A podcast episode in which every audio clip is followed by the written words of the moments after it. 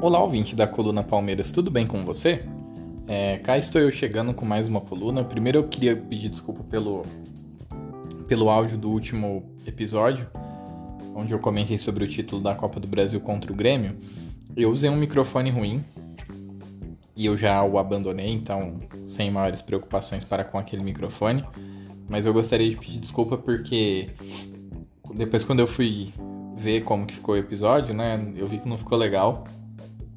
E tem algumas partes que atrapalhou bastante a compreensão daquilo que eu estava falando. Então eu sinceramente aí peço desculpas para vocês, porque o objetivo é, apesar de eu ser amador, é tentar entregar o melhor conteúdo possível aí para que é, seja gostoso de ouvir, porque eu sei que podcast muitas vezes a gente acaba ouvindo no fone de ouvido e se tiver sons estranhos enquanto a gente está ouvindo, eu sei que inclusive incomoda. Então, desculpas mesmo. Mas cá estou eu, né, para poder gravar em pleno dia 22 de março. E o Campeonato Paulista, perdão, ele foi paralisado, aí estão dizendo que agora o Palmeiras vai jogar no Rio, enfim. Mas o foco não é isso. Quem ouviu o último episódio, ouviu que, como eu não tenho muito interesse e eu acredito que o assunto não gere tanto interesse falar aí das primeiras fases da Copa da, do Campeonato Paulista, eu faria um, um podcast falando sobre o Palmeiras e o que ele representa no, no cenário do futebol brasileiro. Porque vira e mexe tem discussões sobre qual é o maior clube do Brasil e um monte de gente coloca um monte de variável e tal.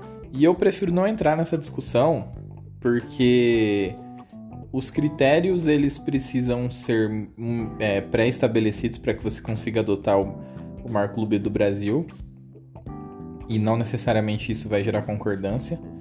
É... E além disso, existem coisas que hoje representam pouco para assim, seria um resultado que hoje ele faria pouco sentido e para quem é mais jovem representa pouco, mas que há muito tempo quando isso aconteceu, né, quando o título veio, por exemplo, ele representava muita coisa, como por exemplo, títulos estaduais que eram ganhos antes eles tinham peso e, o, e hoje eles são um atrapalha-calendário, né? Então, assim, é muito difícil você mensurar a história de um clube e dizer que ele é o maior ou não do Brasil por conta de que você pode cair em algum anacronismo, enfim. É uma discussão que, na verdade, ela, como ela não, não consegue ser começar. Você não consegue começar essa discussão e concluí-la com um argumento razoável, até daria, né? Mas enfim, eu prefiro não entrar nela. Então, assim, eu gostaria de falar sobre o Palmeiras e o que ele representa no futebol brasileiro. O Palmeiras, para quem não sabe, é um time de colônia, né, de colônia italiana, que foi fundado em 1914, portanto já é um clube centenário, né? Todo mundo lembra do dos apavoros que a gente tomou no ano do centenário lá, porque quase caiu. E e esses e assim, né, por ser um clube de, de colônia, foi fundado como Palestra Itália, todo mundo sabe foi era um time que, que carregava né, justamente essa essa pecha. Antes o, o, existia uma dinâmica diferente para o futebol. É bom sempre a gente, a gente ter isso em mente.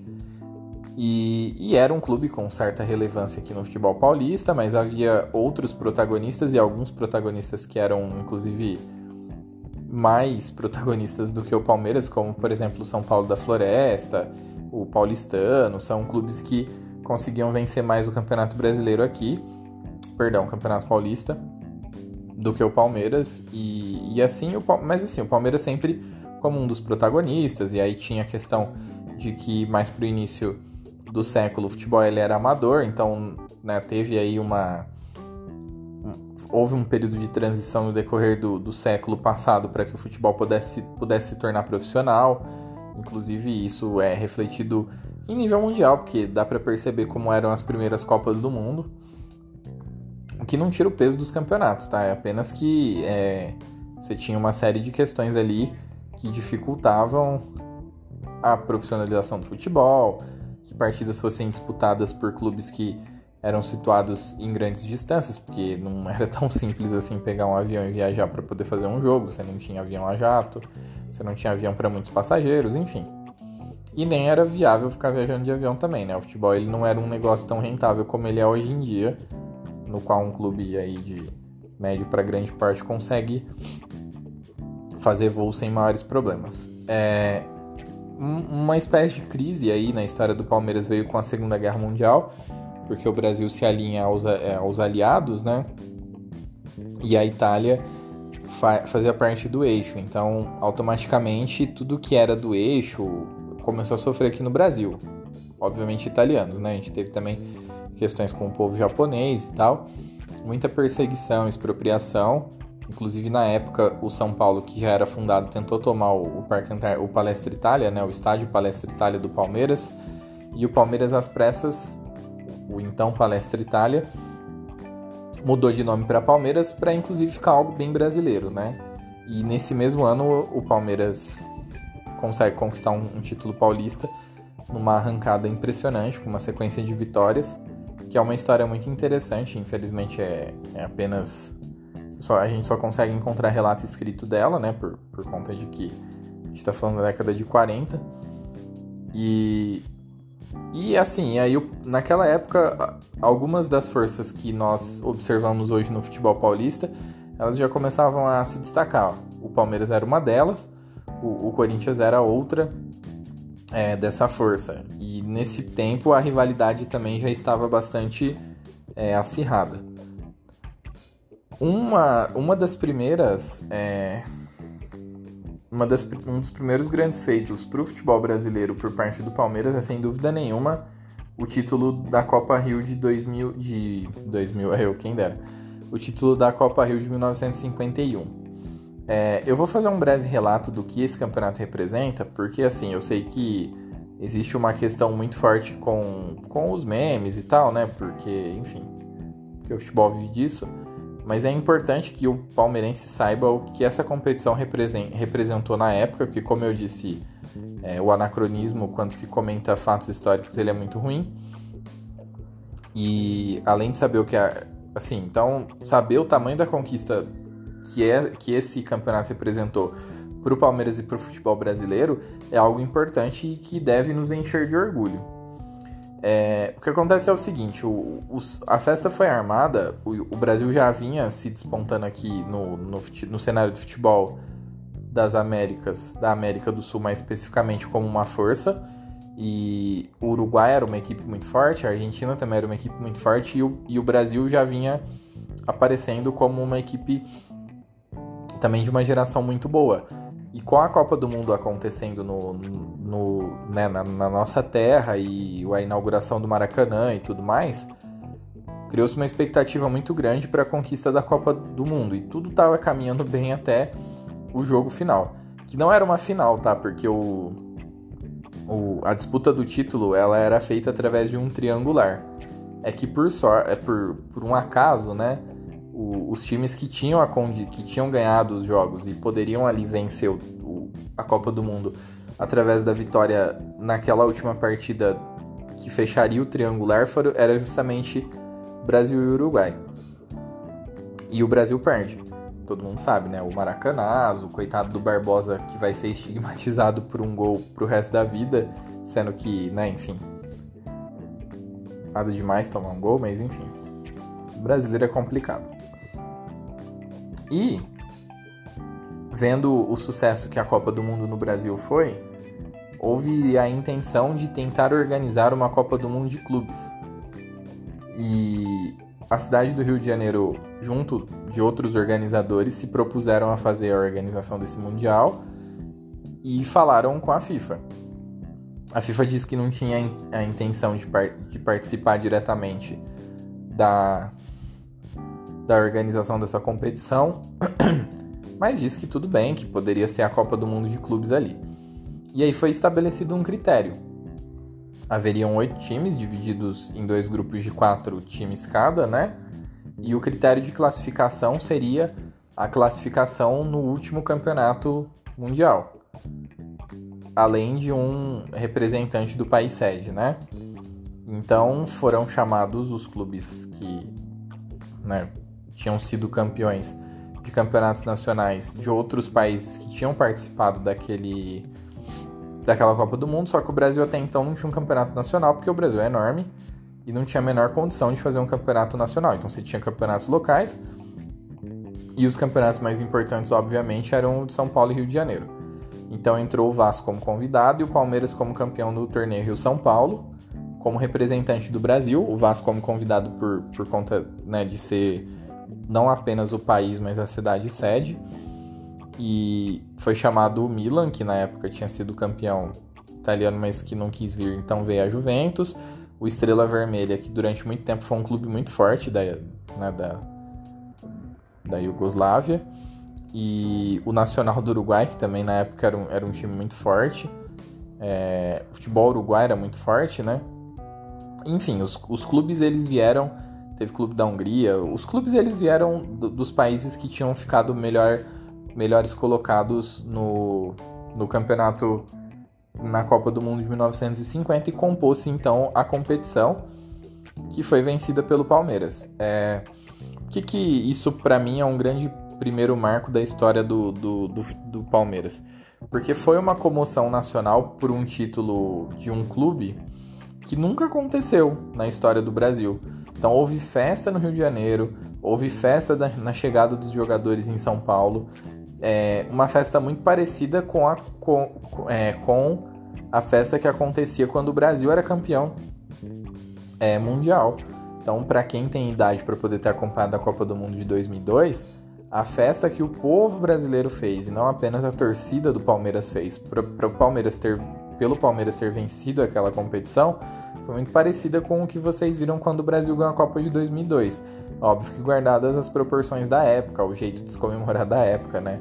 Mas eu falo em termos de comoção e se você pegar a imprensa da época, né, as matérias da época, as principais é, reportagens, é possível atestar isso de maneira muito simples. A maneira como o Palmeiras foi celebrado e etc. E aí o Palmeiras já, como eu disse, junto com o Corinthians e tal, o São Paulo também já estava começando a crescer, estava se consolidando como uma força do futebol paulista. Mais uma vez, até aquele momento, por questões logísticas, o, o futebol ele era muito mais concentrado de maneira regional. Aí em 58 o Santos é, começa a se tornar um time muito poderoso por conta do Pelé. E a década de 60 tem o Palmeiras e o, e o Santos como grandes expoentes do futebol paulista. E grandes expoentes do futebol nacional, porque havia começado a ser disputado a Taça de Prata e o torneio Roberto Gomes Pedrosa, que tinham por objetivo a ser o campeonato nacional num formato que era o que era possível naquela época, né? Que assim eram os campeões dos campeonatos regionais e aí eles se enfrentavam para poder decidir o campeão. Em 1966 acontece um outro fato muito importante na história do Palmeiras e que é extremamente su sui generis para o futebol brasileiro. O Palmeiras entra em campo para a inauguração do Mineirão como Brasil. Então, o Palmeiras entra com a camisa da, da Confederação Brasileira de Desportos, à época ainda não era CP, a CBF, para um amistoso contra o Uruguai. O, o Palmeiras da academia, da primeira academia, realiza essa partida, vence o Uruguai por 3 a 0 nesse amistoso, que era o amistoso de inauguração do Mineirão. Então não foi utilizado o Atlético, não foi utilizado o Cruzeiro ou o América, que eram os grandes clubes que ainda são, né? os grandes clubes de Minas, nem mesmo o Santos de Pelé. O time que foi utilizado para inaugurar o Mineirão foi o Palmeiras da primeira academia. A, aquele momento, né, o Palmeiras já, como eu disse, tinha muita relevância no cenário estadual e já começava a despontar também relevante no cenário internacional e isso se mantém, o Palmeiras muito forte durante basicamente toda a década de 70 até que então o Ademir aposenta, né, o Ademir da Guia, e o Palmeiras passa a ter um pouco mais de dificuldade dentro da sua história e vem a fila dos, dos, dos 16 anos sem títulos. Até que chega a década de 90, que é, na minha visão, a década de 80 ela faz uma transição para que a primeira metade, vamos dizer assim, da década de 90 no futebol brasileiro tenha sido muito importante do ponto de vista da qualidade do futebol que aqui tinha. Porque você já começava a ter um pouco mais uma globalização do jogo, você já começava a ter um nível de futebol sendo apresentado um pouco maior em mais países, e o Brasil conseguia ter muitos talentos e times muito fortes aqui. Tanto que até a década de 90, antes da lei Bosman lá, que permite que. É, basicamente permite que clubes europeus tenham jogador de qualquer nacionalidade que eles quiserem. Não é bem assim, mas é basicamente isso. Os confrontos entre brasileiros e europeus, eles eram muito favoráveis aos brasileiros. E hoje em dia, infelizmente, não tem nem condição, né? E ali na década de 90, em 1993, né, no Dia dos Namorados, o Palmeiras tem um, uma quebra de jejum de títulos justamente contra o Corinthians, que depois do episódio que, em que o Palmeiras ficou conhecido como porco lá, porque o Palmeiras foi um dos clubes que votou contra a inscrição de jogadores extras na equipe do Corinthians devido a o Corinthians ter perdido jogadores por situações fatais, né? A rivalidade ela vinha crescendo cada vez mais, e aí o Palmeiras impediu durante muitas vezes, muitas vezes o Corinthians sair da fila que era muito maior do que a do Palmeiras. E essa rivalidade estava cada vez maior. Aí todo mundo já deve ter visto, tem até um documentário, né, o Dia da, da Paixão Palmeirense, em que tem lá o primeiro jogo, que o Viola faz um gol e imita um porco. E aí o Luxemburgo leva o time para Atibaia e, né, no jogo da volta, o Palmeiras vai e passa por cima do Corinthians. E ali se iniciava uma um, uma, um período, né, que infelizmente foi mais breve do que a gente gostaria, de muito sucesso do Palmeiras da Parmalat, onde tem um bicampeonato do brasileiro e do paulista em, né, em dois anos seguidos. Ainda tem vitórias no Rio São Paulo, que até aquele momento era um torneio relativamente relevante, o paulista também. Até 95, 96, por aí, 97. Então vamos ser mais justos. Até o final da década de 90, o paulista ele tinha ele tinha bastante relevância. Porque assim, é importante destacar que é, como antes o Campeonato Brasileiro ele, ele, não era uma, uma liga de de volta, ele tinha mata-mata e tal, os times ficavam muito tempo jogando o Campeonato Paulista. Eles ficavam meio semestre jogando o Campeonato Paulista. E aí tinha muito clássico, era muito difícil de ser vencido. Então o Paulista ele era muito mais importante do que, do que ele é hoje. É, por isso que muitas vezes a gente. Eu concordo, tá? Que o Corinthians demorou para deixar de ser um clube regional, porque vai ganhar o seu primeiro campeonato brasileiro lá em 90 com o Neto. Mas ser um clube regional até então não era tão ruim.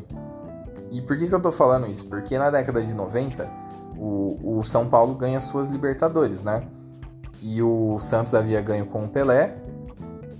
E aí a Libertadores passa a ser uma obsessão, porque estava se tornando um torneio que todos os clubes passavam a querer vencer.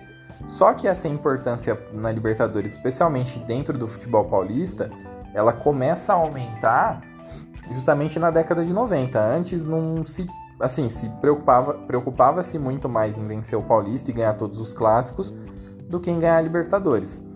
Só que aí vem a Libertadores de 99, né, que é um momento extremamente importante para a história do Palmeiras, porque justamente é interessante pensar assim, o Palmeiras, quando é, ficou importante vencer a Libertadores, o Palmeiras foi lá e ganhou. Não teve muita, muita espera. Apesar do Palmeiras já ser, durante muito tempo, um dos times de grandes campanhas na Libertadores, né? Tinha perdido uma final na década de 60 de maneira muito suspeita, década de 70, não lembro agora. Perde uma final pro Independiente lá de uma maneira muito suspeita. Quando a Libertadores ela se torna algo realmente importante, que passa a ser obsessão dos clubes, o Palmeiras consegue vencer.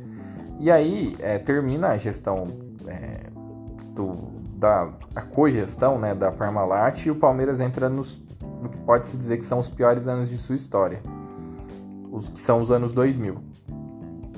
Que tem o rebaixamento em 2002, que é bem importante dizer que o Palmeiras cai tendo um time bom, tinha bastantes nomes, tinha o Nenê, que hoje está no Fluminense, que foi um grande jogador surgindo. Tinha o Rubens Cardoso, que era um bom lateral esquerdo, ainda tinha o Arce. Tinha o Marcos, que tinha acabado de ser campeão mundial. Tinha o Dodô, o artilheiro dos, gol, dos gols bonitos. Tinha o Zinho, já mais para o fim da carreira do que para o começo, mas que ainda era, com, era um maestro, né? Tanto que no ano de 2001, pelo Grêmio, havia acabado com o Corinthians, o Grêmio do Tite. tinha. É, enfim, tinha bons valores, era um time interessante, mas tinha uma zaga muito fraca e a impressão de que o Palmeiras poderia reverter o quadro negativo a qualquer momento, ela foi começando a se tornar desespero, o Palmeiras cai. Demora, é, consegue obviamente voltar no ano seguinte, uma Série B lá em que também tinha o Botafogo, porque o Botafogo também caiu em 2002, mas o Palmeiras volta como campeão da Série B. E passa uns anos assim, onde tinha dificuldade para poder emplacar bons times, tentava é, fazer boas campanhas com jogadores que eram mais de segundo escalão e às vezes com algum outro jogador assim que pudesse contribuir um pouco mais. Então, por exemplo, é, eu tive bastante apego emocional com o Juninho Paulista, porque eu achava que ele era um jogador que contribuía bastante com, com o Palmeiras ali na, na metade da década de 2000. Teve o Pedrinho também, que hoje é comentarista dos canais Sport TV, e que, que era uma e que era um reduto técnico, uma esperança muito grande para nós torcedores palmeirenses, mas que infelizmente teve muitos problemas com lesão. Era um jogador que apesar de ser meio campo, ele conseguia marcar bastantes gols, mas infelizmente teve muito problema de lesão. A gente teve ali no meio do, da, da década confrontos em Libertadores contra o São Paulo, a gente viu o São Paulo ser campeão. Aí, beleza, o Corinthians cai em 2007, né? Que é uma alegria pela desgraça alheia, mas se recupera, volta, tem Ronaldo.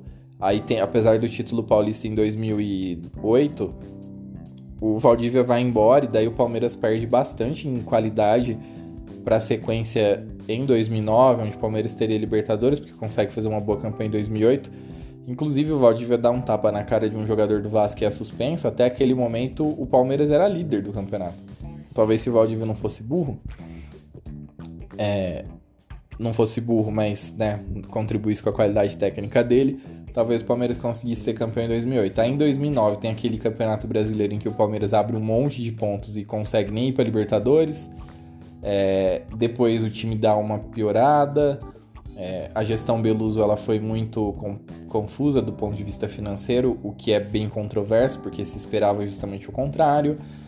Daí vem o projeto do Allianz Parque, o Palmeiras começa a jogar fora de São Paulo, começa a perder força e entra 2002 com um time muito fraco e o Corinthians, pelo contrário, vinha num depois de ter caído, vinha num trabalho de é, de reestruturação muito grande e o Palmeiras ficando cada vez mais fraco, mas aí o Palmeiras consegue ganhar a Copa do Brasil. É, para quem é mais novo ou acompanha futebol há menos tempo, a Copa do Brasil e a própria Libertadores antes elas acabavam no primeiro semestre ou no comecinho do segundo. Não era essas competições que se arrastavam até o fim do ano, elas eram concentradas no primeiro semestre. E aí a missão do Palmeiras depois de ganhar a Copa do Brasil era, né, ficar ali no meio da tabela no Campeonato Brasileiro, mas aí o Marcos Assunção machuca, o Valdívia para variar sempre machucado, o Palmeiras cai. E cai um ano antes, cai para jogar a Série B um ano antes do seu centenário.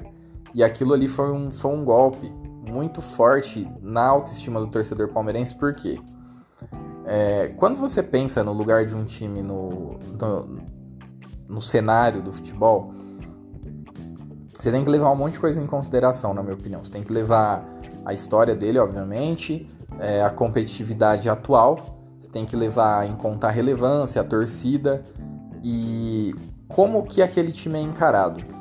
Então, assim, eu durante muito tempo eu vi o Palmeiras sendo encarado como um time grande que entrava para vencer as competições, um time difícil de ser batido, um time que tinha um jogo em casa muito poderoso e de repente eu vejo o Palmeiras sem casa, é, extremamente frágil, que não é, participava mais das competições como protagonista e que apesar de ter ganhado a Copa do Brasil tinha caído no Campeonato Brasileiro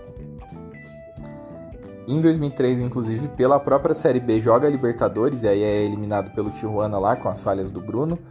Só que nesse momento você tem uma das maiores, se não a maior fase da história do maior rival, e o Palmeiras dessa forma. E no imaginário do povo, se é que dá para eu falar pelo povo, mas assim, né?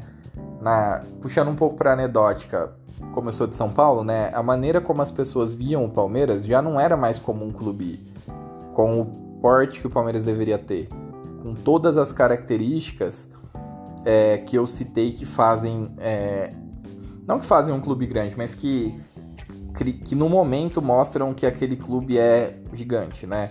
Então, assim, o Palmeiras já era visto como um time que entraria nas competições não para disputar, muitas vezes para poder disputar na parte de baixo da tabela.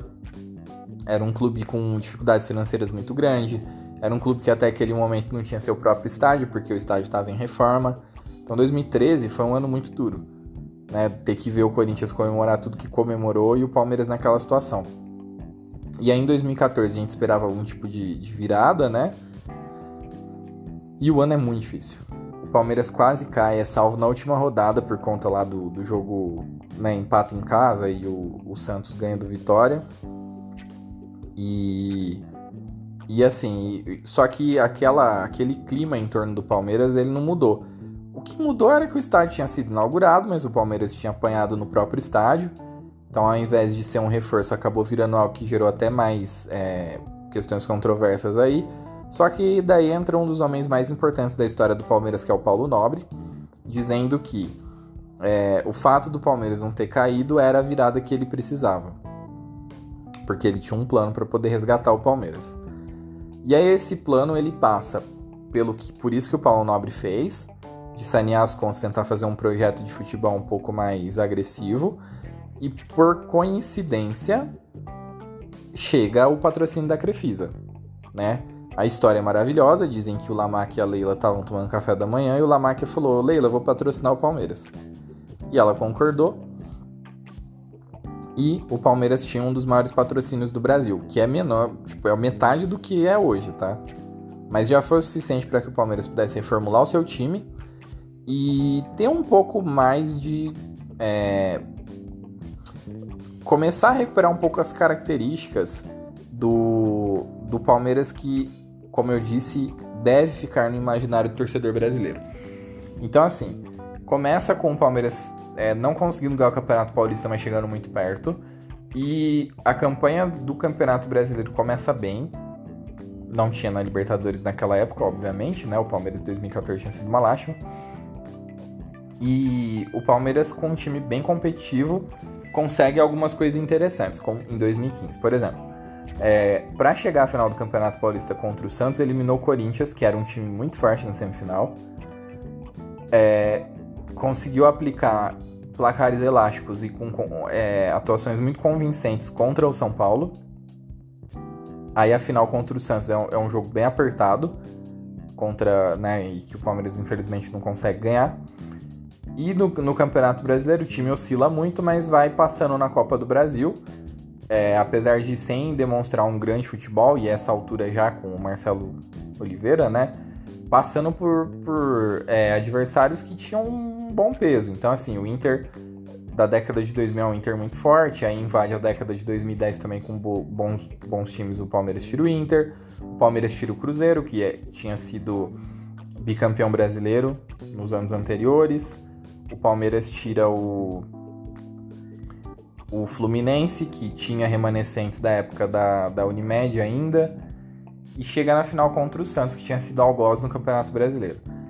E ali, no Campeonato Brasileiro, não, no Campeonato Paulista, perdão. E ali a gente tem dois pontos muito importantes.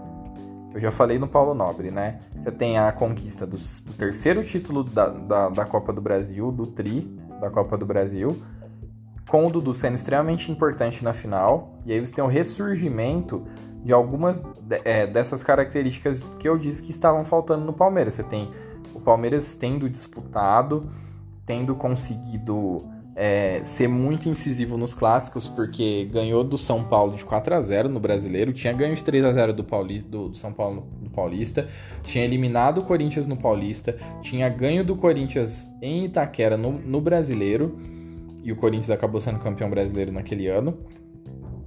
É, e tinha acabado de conseguir vencer uma final contra o Santos. Então isso dava a tônica do que poderia vir nos próximos anos. 2016 começa um pouco difícil, mas o Palmeiras é campeão brasileiro. Daí em 2017, o Palmeiras, mesmo com um grande time, não consegue ser campeão de nada. É, apesar de eu achar que dava para ser campeão brasileiro com uma certa facilidade, que o, aquele Corinthians do Carilli foi campeão com uma pontuação bem baixa. É, se não fosse os problemas com o Cuca lá, se fosse qualquer técnico mequetrefe, eu acho que o Palmeiras tinha conseguido fazer uns 70 e poucos pontos e era campeão. 2018 é campeão brasileiro de novo e numa campanha, num ano que começou a dar a tônica do que o Palmeiras poderia ser, porque o Palmeiras cai nas semifinais da Libertadores e da Copa do Brasil e chega na final do Campeonato Paulista. É, muitos comentários na imprensa diziam que o Palmeiras, ah, é porque chega na final, não ganha, não sei o quê. Mas assim, de um time que não disputava nada cinco anos atrás, o Palmeiras, e que estava na Série B, Palmeiras começou a ser um time que começou a chegar em to basicamente todas as fases finais das competições e sendo campeão, né? Campeão brasileiro, campeão da Copa do Brasil e tal. Aí chega o ano de 2019, tem a avalanche do Flamengo do Jorge Jesus. E em 2020 a gente tem mais um ano espetacular do Palmeiras, onde o Palmeiras ganha Campeonato Paulista em cima do, do Corinthians, ganha Campeonato Copa do Brasil em cima do Grêmio e Libertadores em cima do Santos mesmo com um monte de percalço no caminho também. Mas com um projeto de futebol que inclusive mudou aí no decorrer do caminho, mas que começou a ser construído há, há um tempo. Porque desde que o patrocínio daquele, da, daquele primeiro patrocínio da Crefisa chega, o Palmeiras vinha fazendo algumas contratações, deu uma enxada no elenco, sempre foi um time caracterizado por ter um elenco forte, e agora começou a olhar mais para a base, mas porque lá é, um dos projetos do Paulo Nobre era justamente fortalecer a base. E, e aí, ou seja, você tem um projeto de futebol hoje muito mais sólido e muito menos dependente de patrocinador do que muita gente, inclusive da imprensa, faz querer parecer. E hoje, no imaginário do, do, do torcedor brasileiro, o Palmeiras é um time odiado. Então, assim, antes da Copa do da final da Copa do Brasil, eu vi uma bandeira que era dos, né, enfim, uma zoeira que era uma mistura da bandeira do Corinthians, do São Paulo, do Flamengo, do Grêmio e do Flamengo. O Flamengo tem é, acirrado cada vez mais a, uma rivalidade aí com o Palmeiras. É, o, o, o gap entre Palmeiras e Corinthians tem aumentado, porque o Corinthians tem passado por muitas dificuldades. A gente tem ganhado é, competições em cima de rivais. As classificações do Palmeiras no Campeonato Brasileiro sempre são altas. Então, assim, se quando eu disse que estava difícil ser palmeirense, que é, o Palmeiras como um time que compete já não era mais presente e a gente brigava por meio de tabela ou muitas vezes para não cair, hoje em dia todo campeonato começa com o Palmeiras praticamente garantido no G4. Então, foi campeão em 2016, aí em 2017 foi vice, Aí foi campeão em 2018, 2019 foi terceiro colocado com 74 pontos, mais pontos que o Flamengo campeão em 2020, por exemplo. Em 2020, apesar de não ter ido tão bem assim no Campeonato Brasileiro, é compreensível por conta de que foi um ano extremamente sui generis e e né, focou em ganhar as copas, que era uma coisa que nós torcedores precisávamos há muito tempo. Então, assim, para finalizar, depois de longos 33 minutos e ouvindo um pouco da história do Palmeiras, qual é o lugar do Palmeiras no futebol brasileiro? É, o Palmeiras é um clube extremamente regular, que já teve status de representatividade do próprio Brasil, como pode ser visto em duas ocasiões, pelo menos. É, é, um clube que hoje, apesar de ter nascido como um clube de colônia, ele é um clube muito heterogêneo. Você tem torcida espalhada pelo Brasil todo, apesar de ser mais concentrado em São Paulo, né? Tem outros clubes que são mais de torcidas mais nacionalizadas, mas o Palmeiras ainda tem uma torcida nacionalizada. É, é o maior campeão de títulos nacionais e portanto é, o Palmeiras é seguramente hoje um dos maiores clubes do Brasil, tá? é, tanto pela sua história quanto pelo momento. A relevância que o Palmeiras tem é muito grande. O Palmeiras conseguiu alçar, por exemplo, a Crefisa, que é o seu patrocinador, a um patamar que, segundo a própria Leila Pereira, nem, nem propaganda no Jornal Nacional chegou perto de conseguir. É um clube que tem ficado cada vez mais campeão, tem tido um projeto cada vez mais longevo eu ainda acho que hegemonias no futebol brasileiro elas são bem menos prováveis do que a gente vê em ligas europeias.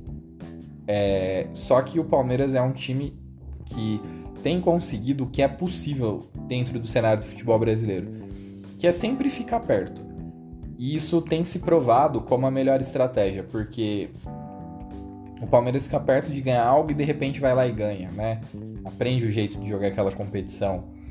Então, é, como eu disse, eu não posso afirmar com certeza, né, de pés juntos, que o Palmeiras é o maior clube do Brasil, mas é seguramente um clube extremamente importante, com uma história única, extremamente vitoriosa, uma torcida gigantesca e que com certeza é um dos quatro maiores clubes do Brasil. Eu não tenho a menor dúvida. É isso. Essa foi a primeira coluna Palmeiras de Cunha especial. Eu espero que vocês tenham gostado. Eu vou fazer outras. É, eu tava pensando em fazer formato linha do tempo, mas eu acho que a minha próxima coluna Palmeiras especial vai ser sobre a Copa do Brasil de 2015, porque eu faço um podcast falando sobre o que acontece agora, né? E o que acontece agora tem muito a ver com a Copa do Brasil de 2015. Se não fosse aquele título da Copa do Brasil de 2015, talvez o projeto de futebol do Palmeiras não fosse o que a gente vê hoje. Então, talvez esse já seja o próximo episódio. É isso, espero que vocês tenham gostado. Eu fiz uma certa pesquisa, mas eu preferi é, não dar tanta data específica ou, ou dado específico para ficar um, como se eu estivesse contando a história para vocês mesmo. Foi isso que eu fiz. E é isso, gente. Muito obrigado e até a próxima.